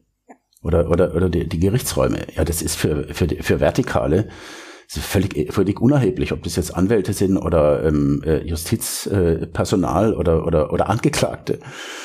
Ähm, aber so einen Raum zu betreten, das hat für Vertikale nun mal eine völlig andere Bedeutung als für Horizontale. Aber wir haben ja auch wirklich, wir haben ja wirklich viel, viel Mittel, die man dann benutzen kann. Ja, ich meine, wir haben eine Aktentasche, wir haben vielleicht das iPad, ja. wir haben eine Robe. Die kann ja. ich mir ja auch noch mit viel. Ja, aber Frau Bayrich, fragen Sie mal, ähm, äh, fragen Sie mal Juristinnen ähm, äh, oder Richterinnen, ähm, äh, mit wie viel Bewusstsein und wie gern sie so eine Robe anziehen. Es gibt nämlich eine ganze Menge, die finden das eher peinlich. Ist das so? Habe ich tatsächlich ja. noch gar nicht gehört. Also ich äh, empfinde das immer als Privileg. Mhm. Und, ja, okay, ähm, ich, äh, ich auch, Frau, äh, Frau Bayrich. Also ich empfinde das als eine ausgesprochene ähm, Stärkung, mhm. äh, Stärkung der Rolle. Aber ich habe Klientinnen ähm, äh, aus, dem, äh, aus dem Gerichtsbereich, die, für die ist es wirklich ein Problem, weil sie es eigentlich überholt finden und, äh, und glauben, dass es, äh, dass es die Leute im, äh, im Gerichtssaal eher äh, unangemessen, dass, die, dass damit eine Hürde äh, ähm, eingezogen wird, die einen unbefangenen Umgang mit Rechtstexten äh, erschwert. Das halte ich für einen Irrweg. Das weil Vertikale, ja. weil Vertikale ähm, achten darauf, wie zum Beispiel eine Richterin ähm, ihre Rolle zelebriert. Also legt die, legt die viel oder wenig Wert darauf, äh, dass alle stehen, äh, bis das Gericht sitzt. Oder ähm, wie, wie führt die Verhöre? Oder wie, ähm, wie geht die mit Anträgen von Anwälten um? Das, ähm, das ist für Vertikale, äh, da gibt es einen ganz großen Anteil von politischem Theater und die tatsächliche juristische Argumentation äh, kommt erst viel, viel später. Weil Sie jetzt gerade sagen, Robe, da fällt mir eine Geschichte ein, die ich von Ihnen kenne, die müssen Sie unbedingt bitte mit unseren Zuhörerinnen und Zuhörern teilen. Voskuhle, Bundesverfassungsgericht, der über einen Befangenheitsantrag zu befinden hatte. Ich fand das so großartig. Erzählen Sie doch mal bitte. Kleiner Exkurs. Naja gut, äh, äh, das, äh, das werden vielleicht sogar auch schon viele, ähm, viele mitgekriegt haben. Es ging um das NPD-Verbotsverfahren vor, vor einigen Jahren. Und ähm, Voskuhle eröffnet, ähm, eröffnet die Verhandlung und der Anwalt, der für die, für die äh, NPD auftrat, war alles andere als so eine Glatze mit Springerstiefeln. Es war ein Prädikatsanwalt, der einen, äh, äh, einen sehr seriösen Ruf hatte und dieser Anwalt äh, wollte als allererstes einen Befangenheitsantrag äh, durchkriegen, über den man tatsächlich ähm, materiell sinnvoll hätte diskutieren können, weil, äh, weil einer der Verfassungsrichter, ein, ein ehemaliger Ministerpräsident, sich in seiner Zeit als Ministerpräsident äh, abfällig über die NPD geäußert hatte. Also es, war, es wäre tatsächlich diskutabel gewesen. Mhm. Aber Voskuhle, Voskuhle wollte das offensichtlich nicht. Und jetzt stellt also dieser Anwalt den Antrag und es ist ganz am Anfang der Sitzung. Also er hat noch praktisch nichts geredet. Er konnte noch keine trockene Kehle haben. Jetzt steht da dieser Anwalt und Voskuhle äh, stellt den Antrag und Voskuhle, was macht er als erstes? Er nimmt ein Glas Wasser, hebt es so priesterlich hoch und trinkt es in langsamen Schlucken und guckt dabei den Typ an. Er sagt gar nichts. Trinkt dieses demonstrative Glas Wasser, setzt es wieder hin und sagt dann in der Sitzungspause. Das machen wir in der Sitzungspause. Dann das ärgert den Anwalt, sagt ja, hohes Gericht, also ähm, äh, tut mir leid, das, das kann ich jetzt hier nicht so akzeptieren. Das ist was ganz Zentrales, äh, zentraler An äh, Antrag für den Fortgang des Verfahrens. Ähm, das muss jetzt besprochen werden. Voskuhle guckt ihn an, lehnt sich ein bisschen zurück in seinem Sessel, schweigt ein paar Sekunden und sagt dann in der Sitzungspause. Worauf der Anwalt also ein Mordsding da jetzt äh, veranstaltet. Nein, er besteht darauf, das muss jetzt und das Verfahren und äh, so, so geht's nicht und er verlangt das und ähm, dann schaut ihn Voskuhle an, nimmt wieder ein Glas Wasser trinkt es wieder so demonstrativ, stellt das Glas wieder ab und sagt dann so ein bisschen mitleidig, ach nein, in der Mittagspause. und damit ist Schluss, damit ist Schluss. Der Typ kommt nicht mehr drauf zu sprechen, ähm, es äh, hakt es ab, ähm, man sieht so richtig, mental, er hakt's ab und er gibt auf und dann fängt das Verfahren an. Find's, find's großartig. Was will man da auch noch sagen? Also er, er nutzt äh, Körpersprache, da können wir gleich nochmal drüber sprechen, also quasi Move Talk durch das Wasser trinken, arbeitet dann mit Pausen, also Schweigen, das ist ja sowieso immer äh, der totale Killer. Und dann wiederholt er auch einfach nur, was er schon gesagt hat. Ich find's großartig. Ich musste tatsächlich an Ellie Mac McBeal denken. Ich habe die Serie sehr gemocht und keiner, außer jetzt vielleicht Voskuhle, kann so aus einem Krug Wasser einschenken, langsam und lautstark, wie John Cage. Und das macht er immer zu Beginn von kniffligen Verhandlungen und alle sind irritiert, weil man das gar nicht einsortieren kann. Man ist komplett aus dem Konzept. Ich finde das so großartig. Ich werde mir das jetzt angewöhnen, glaube ich. Ich finde das lässig. Ich, äh, ich meine, es ist ja jetzt durchaus nicht so, dass, äh, ähm, dass Voskuhle äh, nicht... Ähm rechtlich gebildet genug gewesen wäre, um dem ganz detailliert und äh, rechtlich qualifiziert äh, darauf äh, zu antworten. Das hätte er ja auch gekonnt. Na klar. Aber, aber er hatte, er hat es absichtlich nicht gemacht, weil er etwas anderes effizienter fand und es war es ja, war's ja auch. Und ehrlich gesagt, also wenn ich mir jetzt das, das Urteil erlauben darf über Voskal, äh, ein Urteil über Voskuhle. Ich fand das auch ziemlich lässig. Also mir gefällt das sehr. Ich finde das sehr beeindruckend. Ja. ja. Also das war doch, vielleicht können wir das nochmal, das, der klassische Move Talk. Vielleicht gehen wir mal die Kategorien durch, weil Sie teilen ja. Kommunikation ja auch in verschiedene Kategorien ein. Vielleicht können Sie das mal so erklären, dann können wir Ja, so also was Sie, was Sie, was Sie meinen ist, ähm, Eskalationsstufen. Äh, ist, die, ist, ist, sind die Eskalationsstufen ja. und ähm, die Eskalationsstufen, von denen Sie jetzt sprechen, das ist die Art und Weise, wie vertikale Leute eskalieren. Horizontale eskalieren auch, aber auf eine völlig andere Weise. Ja. Vertikale Leute eskalieren in der Regel in drei Stufen. Und zwar äh, im Konflikt. Also wenn es nicht wenn es nicht um einen wirklichen Interessensgegensatz äh, geht, äh, dann sind die super nett und lieb und äh, zu, zu hier allen Zugeständnissen bereit. Ja, also äh, äh, wenn die Kollegin sowieso äh, ein Geburtstagsgeschenk kriegen soll äh, äh, mit Blumen oder so, ist selbstverständlich klar, kannst du gern haben. Aber wenn es ums Budget geht, ist Schluss. Also damit, das meine ich damit. Mhm. Also äh, ein wirklicher Interessengegensatz. Dann machen die das in drei Stufen und die erste Stufe die wirkungsloseste Stufe, leider, müssen jetzt alle, die, ähm, die studiert haben, ganz stark sein. Ja. Die wirkungsloseste Stufe ist äh, leider das, was verbal ist und intellektuell. Das heißt, verbal, ich mache den Mund auf und da kommt sinnvoll was raus. Und intellektuell, ich stelle einen Begründungszusammenhang her. Punkt eins, Punkt zwei, Punkt drei und dann eine Conclusio. Ich bringe da Fachwissen ein. Meine Bildung taucht da auf. Ich mache es wie im Deutschaufsatz, ja, äh, These, Antithese, Synthese. Ist alles ganz super, wenn die andere Seite auch mitmacht. Diese Ebene ist der sogenannte High Talk. Also ein begründendes, elaboriertes, reflektiertes, ähm, gut formulierendes Sprechen. Äh, ein ganz ähm, beklagenswertes äh, Beispiel dafür, wenn Sie sich erinnern an den äh, an die Auseinandersetzung zwischen Hillary Clinton und Donald Trump in der Präsidentschaftsdebatte, ja. war Hillary Clinton. Hillary Clinton hat die ganze Zeit während diesen Debatten äh, sich auf diesem High-Talk-Level aufgehalten und die, die, die hatte den Spitznamen bei ihren Mitarbeitern File Cruncher, weil sie äh, Akten in sich reinfressen konnte und die hatte sie immer präsent und hat genauso ist sie auf Trump dann losgegangen. Noch ein Detail, noch ein Detail, noch ein Detail, noch ein Detail. Und das weiß ich auch noch und das auch noch. Und es hat ihr leider überhaupt nichts genutzt, nee. weil da stand ein Typ, der ist überhaupt nicht in die Details gegangen, der hat praktisch nie argumentiert. Und wenn sie dann argumentiert hat, dann hat er so einfache Dinge gesagt wie äh, das ist falsch und dann äh, macht sie noch ein Argument und dann sagt er ein zweites Mal äh, falsch. Und dann bringt sie noch ein drittes Argument und total faktengesättigt und detailliert und dann sagt er falsch, ist eine Lüge. Und dann, dann gibt sie auf.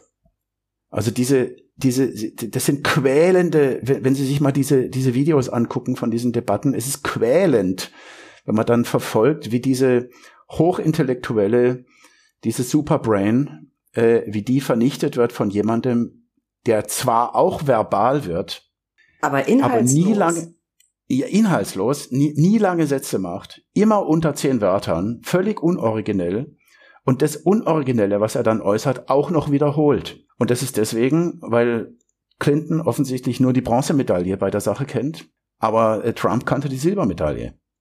Daher kommt und wahrscheinlich das Niedertrumpeln.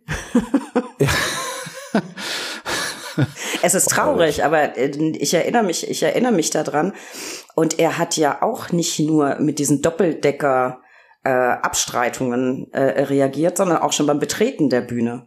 Ja, naja, also lassen Sie mich das gerade noch erklären. Gerne. Also diese, diese, ähm, diese Ebene, die, die jemand wie Trump dann gegen Clinton erfolgreich eingesetzt hat äh, und die Sie auch flächendeckend äh, im, im vertikalen Arsenal feststellen können, auch in Meetings, äh, das ist, wenn jemand sowas Simples sagt, damit ist es verbal. Aber wenn Ihnen dann jemand sagt, ähm, das tut jetzt nichts zur Sache, nachdem Sie eine Riesenpräsentation gemacht haben, mhm. oder dann sagt er, das rechnet sich nicht, oder damit holen Sie mich nicht ab, äh, lauter so ähnlich geistreiche Sachen, das, das kickt horizontale Leute, die sich in Meetings super auf irgendwas vorbereitet haben, regelmäßig aus dem Gleis raus. Ja. Weil das ist im vertikalen System die stärkere Eskalationsstufe, der sogenannte Basic Talk.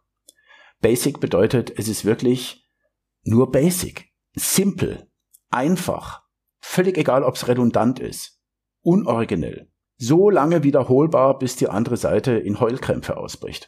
Extrem wirksam, total unelegant. Ja.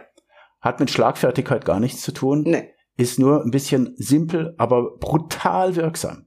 Ist aber noch gar nicht die Goldmedaille. Nee. Die Goldmedaille, ähm, das ist noch mal eine Schraube, äh, eine Schraubendrehung unangenehmer. Und die Goldmedaille, ähm, wie soll ich das beschreiben, äh, äh, in, in so einem Audiomedium, weil das, das müsste man jetzt sehen. Also stellen Sie sich mal vor, äh, Hillary Clinton steht an ihrem Rednerpult und redet gerade ähm, äh, rhetorisch brillant und begründet. Sie schaut nach vorne in die Kamera und so zehn Meter weiter rechts äh, steht das andere Rednerpult, Trump, in der Mitte die Moderatoren, die leider überhaupt nichts machen. Und ähm, während also Clinton jetzt gerade redet, dreht sich Trump auf einmal um und läuft auf sie zu. Clinton ignoriert ihn, redet weiter, läuft weiter. Clinton ignoriert ihn immer noch, während Trump die ganze Zeit abfällige Faxen macht. Also abfällige Handbewegungen über sie, den Kopf schüttelt, sich selber an den Kopf fasst, läuft, während Clinton ihn ignoriert, hinter ihrem Rücken vorbei. Clinton ignoriert ihn immer noch. Dann dreht er irgendwann mal um und als er dann auf dem Rückweg wieder hinter ihrem Rücken vorbeiläuft, tätschelt er ihr noch die rechte Schulter. Autsch. Und dann geht, ja, und dann geht er wieder an seinen Platz zurück und bleibt da stehen und Clinton die ganze Zeit ununterbrochen weitergeredet und gar nicht gemerkt, wie sie abschifft. Weil, weil, weil das ist nämlich jetzt gerade passiert. Und das Tragische ist, äh, dass er diesen, diese Aktion, die Clinton völlig verunsichert und äh, so empfindlich trifft wie nichts sonst, hat sie dann später in ihren äh, in, äh, in dem Buch, das sie drüber geschrieben hat, eingestanden, dass sie das völlig fertig gemacht hat. Das ist diese Aktion, also ich lauf los, während du redest, ich lauf an, an deinem Rücken vorbei, ich mach Faxen und dann klopfe ich dir noch auf die Schulter. Das macht Trump in, äh, in, in der zweiten Präsidentschaftsdebatte nicht einmal, er macht's viermal. Und dieses Superbrain aus Yale, steht da und der fällt nichts anderes ein als immer noch weiter High Talk, noch ein Detail, noch ein Argument, noch ein Argument. Ne? Und der Typ macht viermal diese Aktion und damit vernichtet er sie. Und diese, diese Aktion, das ist die, das entspricht der höchsten Steigerungsstufe in diesem, es, in diesem vertikalen Eskalationssystem. Das ist der sogenannte Move Talk. Das heißt, da findet verbal gar nichts mehr statt. Da wird der Körper im Raum absichtlich, choreografisch hin und her bewegt. Das muss auch gar nicht raumgreifend sein. Es gibt auch ganz kleinen, effizienten Move Talk, kennen Sie bestimmt auch aus Meetings. Äh, eine Handbewegung oder irgendwas mit dem Handy, das kann Sie komplett aus dem, aus dem Konzept bringen. Das sind diese drei Stufen. Also Move Talk ist ähm, über Move Talk. Move Talk ist im Grunde sowas wie lautes Schreien in diesem äh, in diesem Eskalationssystem. Und wenn also ähm, ein Opponent von mir in der Sitzung oder im Gerichtssaal oder äh, bei einer Güteverhandlung oder bei irgend sowas, wenn der Move Talk macht, dann sollte ich mir darüber im Klaren sein, ich darf das nicht ignorieren. Der schreit gerade.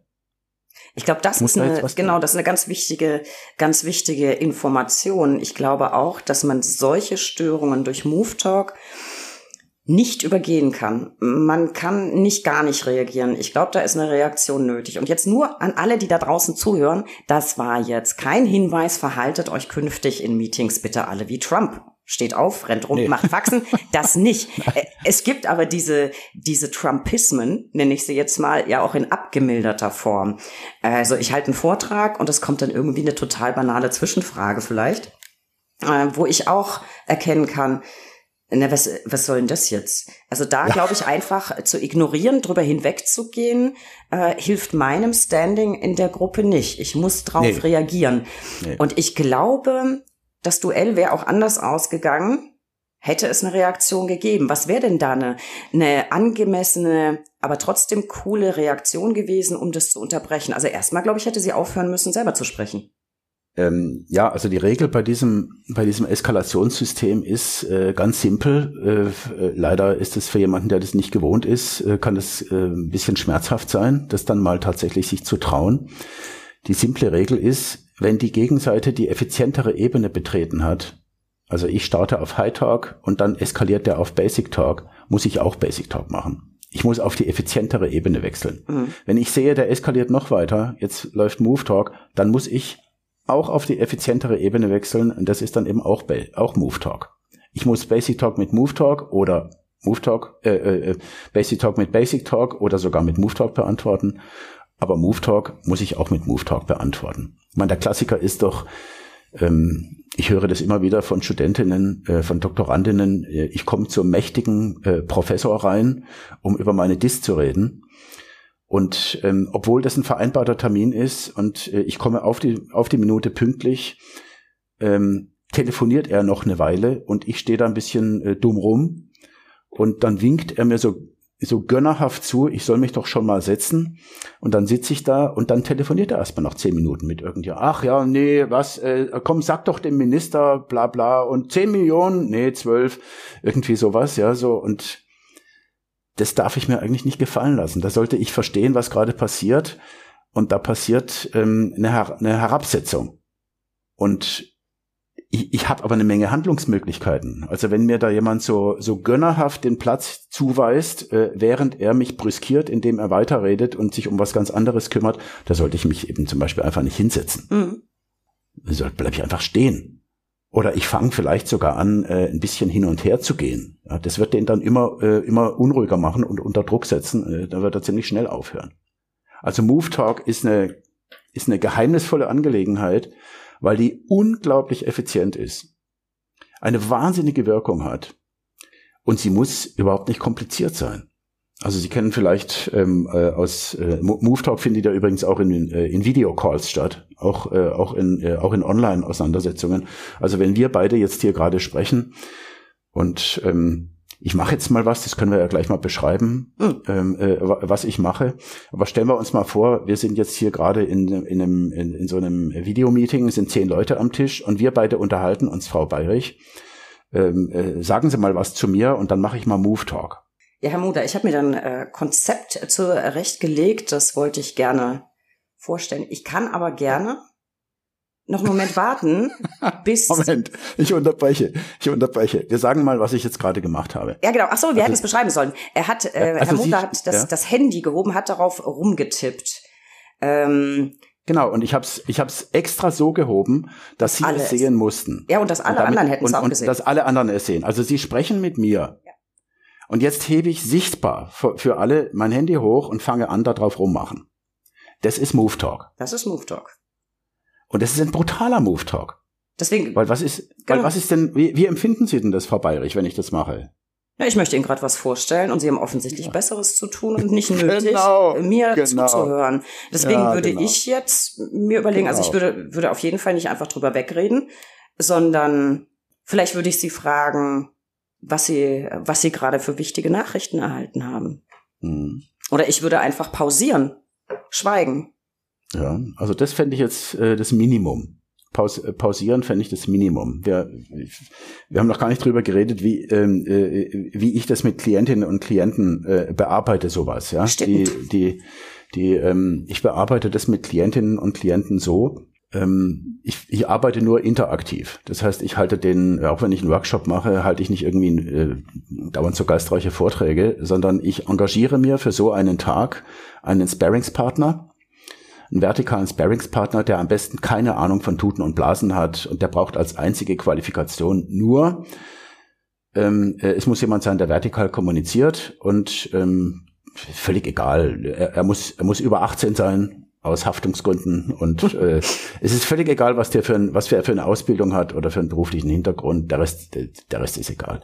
Also habe ich in der Regel Leute zwischen 18 und 70, die ich da einsetze. Mhm. Und die werden aber nicht gebrieft, die kriegen keine Vorbereitung, die sitzen auf dem Gang, die wissen nur, da ist eine Gruppe von Führungskräften ähm, und äh, da wird eine Situation erzählt und sie übernehmen dann die Rolle des Typen, der stört oder der, der, der da jetzt gerade übergriffig auftritt. In der Regel interessiert die das auch alles nicht. Die wollen alle nur eins wissen, was kriege ich dafür die Stunde, der Rest juckt die nicht. Okay, jetzt sitzen die da draußen auf dem Gang dann erzählt eine äh, Anwesende äh, so eine miese Situation, zum Beispiel das, was wir jetzt gerade gemacht haben, mhm. Handy im, in der Videokonferenz oder der Chef lässt sie auflaufen bei einer Gehaltsverhandlung oder irgendwas.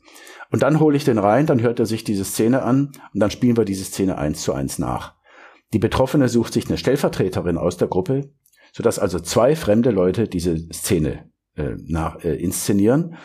Und die Betroffene äh, greift dann ein, wenn es unrealistisch wird und korrigiert. Nee, der kam von rechts, nicht von links und der hat den Kopf immer schief gehalten. Ah, kann das so, aber komplett von außen beobachten. Das ist ja ganz spannend dann. Ja, eben. Ja. Genau, das, äh, genau das ist das Konzept, sodass manchmal reicht es sogar schon, wenn so eine Szene einfach nur durch zwei Fremde nachgespielt wird, dass der Betroffenen dann einfach, weil sie das mal sieht, was da jetzt gerade läuft, das ist ja wie Schuppen von den Augen fällt, was da, was das für ein Desaster war. Manchmal müssen wir solche Szenen äh, mehrfach spielen. Das heißt, wenn wir das historisch abgebildet haben, wie es damals war, schicke ich den Typen wieder raus. Dann unterhalten wir uns in seiner Abwesenheit, an was für Stellschrauben ich denn da jetzt in Zukunft drehen kann, damit es mir besser geht. Dann hole ich den wieder zurück. Und dann wird sich die Betreffende anders verhalten als vorher. Zum Beispiel wird sie vielleicht auf einen Move Talk auch mit Move Talk antworten. Oder auf einen Basic Talk auch mit Basic Talk. Genau, klar, weil je öfter man das macht, ähm, desto mehr beschäftigt man sich mit der Situation, gewinnt ja. vielleicht auch Sicherheit. Jetzt hätte ich im, genau. im ersten Anlauf, ich wusste nicht, was kommt, ja. habe ich den Handy gehoben ähm, ja. und dann habe ich auch erstmal kurz gestutzt, immerhin aufgehört zu sprechen und habe noch gesagt, ja, Herr Modler, wir können gerne.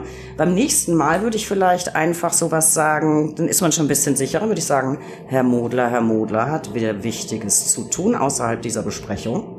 Ja. Und dann schweige ich. Und beim ja. nächsten Mal würde ich vielleicht einfach, ich weiß es nicht, ähm, bleiben wir bei John Cage, ich unterbreche meinen Vortrag, stehe auf, gehe aus dem Bild und hole mir erstmal in Ruhe einen Kaffee. Und wenn ich wiederkomme, sage ich, ach, Herr Modler ist inzwischen auch fertig mit seinen Nebentätigkeiten, dann kann ich fortsetzen. Was wären das so gangbare Varianten? Hm, äh, ja und nein. Also was ich schon mal toll finde dabei ist, dass sie es nicht ignorieren, weil, weil viele horizontale Leute ähm, äh, haben einfach, denen fällt überhaupt nicht ein, was sie jetzt machen könnten. Die empfinden die Verletzung, aber ähm, weil ihnen dann nichts einfällt, ignorieren sie es dann lieber und reagieren gar nicht äh, auf diesen Übergriff, weil das ist es nämlich eigentlich, mit dem Effekt, dass die anderen Vertikalen, die das die ganze Zeit beobachten, sich ermutigt fühlen, auch sowas zu machen. Hm. Das heißt, ähm, ignorieren darf ich es nicht, ich muss irgendwie drauf eingehen. Und wovor ich nur abraten würde, äh, das ist Ironie.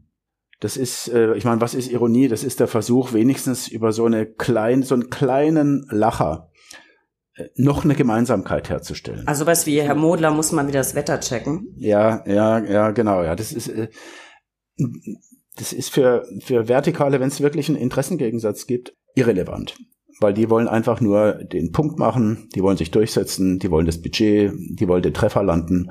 Ob das elegant ist oder nicht, das ist, ist mhm. völlig unerheblich. Okay, also vor Ironie würde ich ein bisschen, ähm, würde ich ein bisschen warnen. Ähm, was ich auch nicht empfehlen würde, ist, aus dem Bild zu gehen. Genauso wenig wie, wenn da jetzt gerade was Unangenehmes stattfindet, den Sitzungsraum zu verlassen.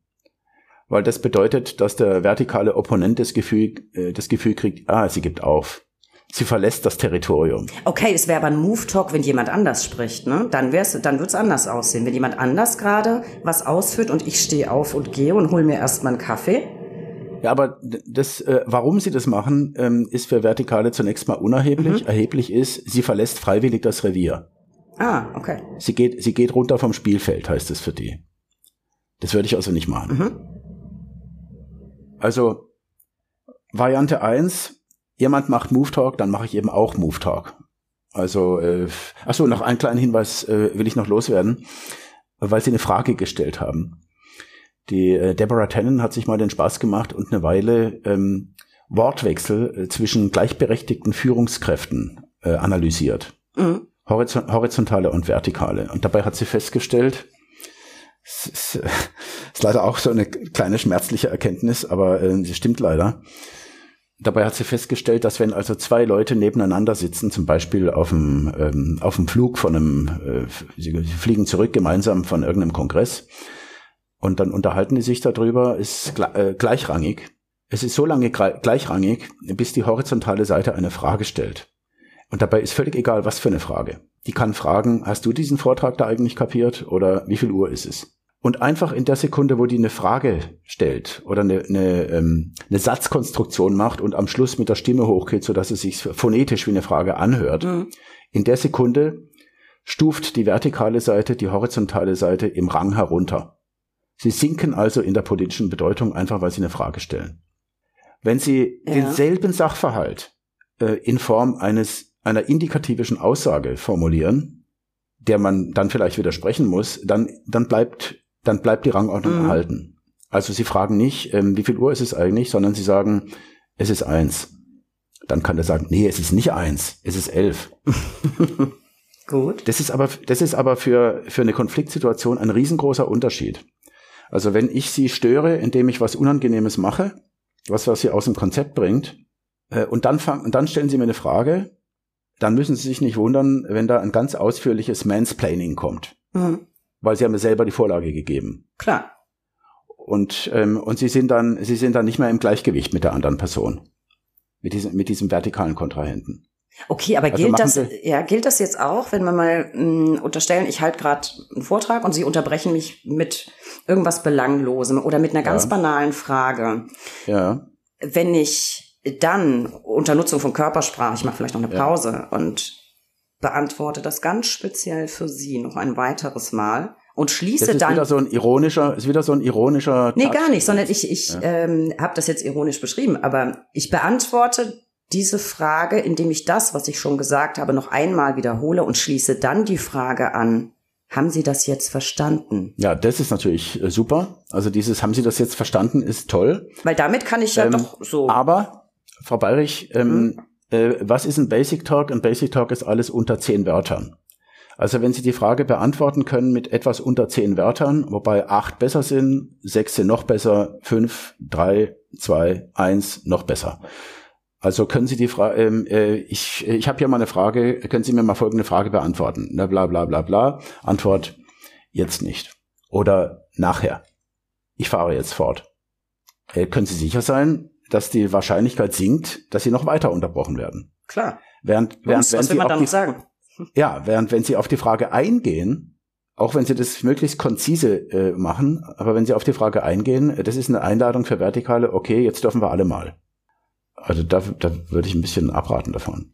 Ja, das glaube ich auch. Es ist absolut faszinierend. Vielleicht fassen wir jetzt nochmal zusammen. Es gibt also drei Eskalationsstufen. High Talk, ja. Das ist sehr sachlich, sehr fachlich durchdrungen. Es gibt Basic Talk, immer noch verbal, aber nicht mehr wirklich in, ein bisschen inhaltsleer zum Teil auch schon oder ja. sehr, sehr absichtlich, simpel. sogar sogar absichtlich inhaltsleer, ja. Und dann gibt's den Move Talk, quasi die ja. Königsdisziplin. Also im Prinzip, wenn ich mir jetzt unsicher bin, vielleicht könnte man das so zusammenfassen, Move Talk kann ich immer als Reaktion auf einen Angriff nehmen, egal auf welcher Ebene, ist die immer. sicherste Hausnummer und hat jetzt vielleicht, würde ich glatt schätzen, den Charme. Man fühlt sich ja immer so genötigt, möglichst schlag oder viele von uns schlagfertig zu reagieren, möglichst schnell was Effizientes erwidern. Das muss ich mir ja beim Move Talk gar nicht erst überlegen. Ich muss ja gar nicht schlagfertig sein, nee, sondern ich habe die Tot nee. das Totschlagargument ja. Move Talk. Frau, ja, Frau Bayerich, Schlagfertigkeit ist ein allein horizontales Anliegen. Ich weiß, souverän ist ja auch was anderes. Das haben wir alle gerade gelernt also, von Karin Kuschig. Also, ich weiß aber, dass es, das, das höre ich so viel von Freundinnen, von Bekannten, äh, von Kolleginnen. Ach, verflixt, mir erst, erst einen Tag später eingefallen, was ich da gern gesagt hätte. So, und Klar. das Problem habe ich ja gar nicht, Klar. wenn ich sage, Move Talk. Ja, so ist es, Frau, Frau Bayrich. Also ähm, äh, Schlagfertigkeit im Konflikt mit vertikalen Leuten, ähm, das ist nur ein horizontales Problem, weil Vertikale ähm, äh, wollen nicht, äh, ich meine, was heißt Schlagfertigkeit? Da sagt jemand was so und dann muss ich jetzt in der Sekunde muss es mir einfallen. Ja. Meine, am besten taucht meine Bildung auf. Äh, schon Plato hat irgend Rhabarber, Rhabarber. Ähm, es muss geistreich sein. Es muss am besten witzig sein. Ich will die Lacher auf meiner Seite haben. Es muss super formuliert sein. So, und äh, heute Nachmittag, da fällt mir ein super Ding ein. ja. Aber in der Sekunde fällt mir leider nichts ein. Und, und, und mein Hirn verkantet, äh, weil ich mich unter diesen Schlagfertigkeitsdruck setze. Und das ist von übel. Weil die Wahrscheinlichkeit, dass mir da wirklich was Tolles einfällt, äh, das ist fast null. Das ist, es gibt kaum Leute, bei denen das so funktioniert. Aber der Trost ist, ich habe ja immer zwei wunderbare Partner bei mir. Immer, immer, immer. Das sind die großartigsten Unterstützer, die ich mir denken kann. Und der eine und, und dieser eine Partner, das ist mein eigener Körper. Mit dem kann ich immer was machen. Ich habe hier die Hände, ich habe ich hab die Arme, ich habe die Füße. Ich kann immer was. Ich kann auf, aufstehen, ich kann sitzen bleiben, ich kann den Stuhl vor und zurück machen. Ich kann auf dem Tisch irgendwas mit meinen Händen machen. Ich kann die Hand hochheben, ich kann äh, den Kopf schütteln, ich kann alles Mögliche machen. Und das Zweite ist der Raum der ist auch immer da. Ich kann also Abstand zu meinem Kontrahenten herstellen oder Nähe. Äh, ich kann mich dorthin bewegen oder dahin. Das heißt, das, das Spezifische von so einem Move Talk, das ist das choreografische Verhalten dabei. Vielleicht könnte man sagen, ähm, dass das das Spezifikum in der Abwehrreaktion äh, bei solchen Übergriffen besteht, das Spezifikum äh, dieser beiden Systeme. Ähm, das horizontale System neigt zu schnellen verbalen Reaktionen mhm. und das vertikale System neigt zu choreografischen Reaktionen. Und jetzt kann man ja nicht im Ernst sagen, äh, Choreografien, ja, das ist doch krank. Das, Ballett ist doch völlig bescheuert. Wie, wie, wie kann man denn sowas machen? Weil ich lese lieber Romane. äh, genauso wenig könnte die andere Seite sagen, Romane? Äh, Moment mal, das ist doch, äh, das ist diese, dieses, nee, um Gottes Willen, da passiert ja gar nichts. Ja? Das ist ja alles zerebral, muss ja alles vorstellen. Das ist doch krank, Romane. Kann man doch nicht im Ernst sagen. Also man kann, man kann im Ernst sagen, das ist anders, ja, aber ich kann doch nicht das eine gegen das andere ausspielen. Also ähm, Choreografie hat, äh, die, hat äh, ist, ist eine eigene Kunstform und Literatur ist eine, eben nochmal eine andere Kunstform. Es ist sinnlos zu sagen, das ist toll, das ist blöd. Ich sollte beides kennen. Und so ist es auch mit, ähm, mit Führungskräften. Eine produktive Führungskraft, egal aus welchem System die mal kam, aber sie sollte irgendwann mal sowas wie eine Zweisprachigkeit hinkriegen und switchen können, je nach Bedarf, wer da halt jetzt gerade vor mir steht. Das wäre der Idealzustand. Und äh, ich stelle gerade fest, Herr Muder, mit Blick auf die Uhr, Sie sagten gerade, wir sollten alle zwei Sprachen sprechen. Ich fürchte fast, eine neue Sprache erlernt man nicht innerhalb von einer Podcast-Episode. äh, ich, Überraschung, ich, Überraschung vorbei. Ja, ja. Ähm, ich mache jetzt mal hier Move Talk. Ja ein Daumen nach oben. Und ich hoffe, ich habe Sie damit so für unser Format eingenommen, dass ich Sie einfach überfallen darf. Wären Sie bereit, in zwei Wochen nochmal eine Folge mit uns zu veröffentlichen? Weil jetzt haben wir die Grundkenntnisse. Wir wissen, was High Talk ist, was Basic Talk ist, was Move Talk ist. Wir haben aber noch nicht so viele konkrete Beispiele gehört. Und ich glaube, da gibt es noch so viele offene Fragen. Also ich habe noch so viele offene Fragen. Ich kann ein paar Brocken jetzt sprechen. Ich würde aber ganz gern, naja, fließend werden wir auch in zwei Folgen nicht schaffen, aber so ein bisschen mehr mich verständigen können. Dürfte ich Sie überfallen? Sind Sie noch in einer weiteren Folge dabei? Ich würde mich riesig freuen. Dann könnten wir Frau Bayrich, ich kann mir das, ich kann mir das gut vorstellen. Ich weiß nur nicht, ob ich es in zwei Wochen schaffe. Also müssen wir, müssen wir ja, wir gucken, veröffentlichen in zwei Wochen. Ja. Aber wir brauchen unbedingt ja. noch eine zweite, eine zweite Folge. Ich nehme das jetzt einfach mal, ich kürze an der Stelle ab. Ich nicke Ihnen dankend zu. Damit ja. habe ich es eingetütet. Herr Modler, das war irrsinnig spannend. Und ich könnte mir vorstellen, dass die eine oder andere da draußen, vielleicht auch der eine oder andere da draußen, etwas verstört zurückbleibt. So ging es mir nach den ersten Büchern, die ich gelesen hatte, weil ich wirklich dachte, es kann doch nicht alles immer nur um Rang gehen, um Territorium. Ich glaube ehrlich gesagt, doch. Und es hilft sehr dabei, wenn man ein gewisses Grundverständnis hat für diese Muster und sich in mehreren Sprachen austauschen kann.